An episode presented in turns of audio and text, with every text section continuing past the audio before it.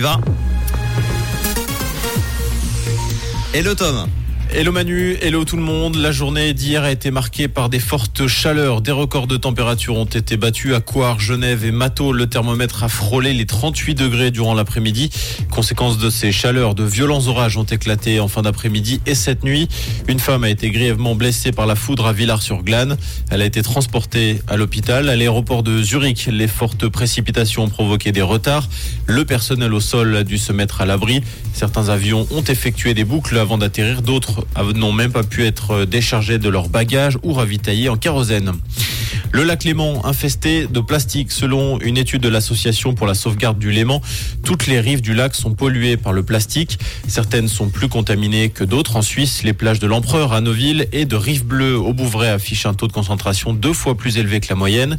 Les plastiques les plus fréquemment retrouvés sont les films alimentaires, les granulés en plastique ou encore les cotons-tiges.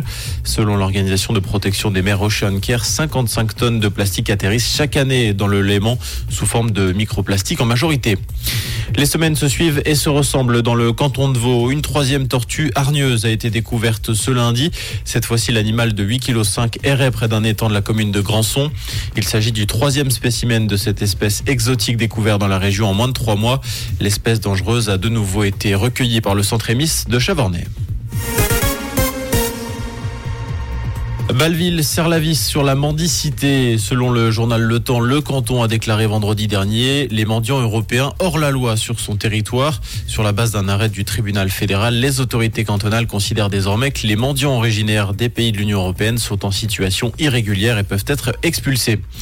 Au Népal, le crash d'un hélicoptère de tourisme a fait six morts. Ce mardi, l'appareil reliait Lukla, porte d'entrée des expéditions d'escalade vers l'Everest, à la capitale Katmandou. Les cinq occupants étaient d'origine mexicaine. Il s'agissait d'un couple et de leurs trois enfants. Leurs corps ont été retrouvés et ramenés à Katmandou. Une enquête a été ouverte pour déterminer les circonstances du crash. Direction les demi-finales pour Novak Djokovic à Wimbledon. Le Serbe s'est imposé en quatre manches face au Russe Andrei Rublev. 4-6, 6-1, 6-4, 6-3. En demi-finale, il affrontera l'Italien Yannick Sinner. Comprendre ce qui se passe en Suisse romande et dans le monde, c'est aussi sur Rouge. Rouge Merci Tom. Côté euh, météo, le ciel sera changeant aujourd'hui, souvent nuageux avec des averses localement orageuses ce matin au nord des Alpes. L'après-midi également dans les Alpes, des pluies qui pourront être localement fortes encore, notamment le long des préalpes. Quelques belles éclaircies sont probables dans les Alpes, mais peu de soleil dans les autres régions. Euh, il faut s'attendre à des températures un petit peu euh, plus faibles cet après-midi. 26 degrés, c'est déjà bien quand même, jusqu'à 28 degrés annoncés pour les maximales en.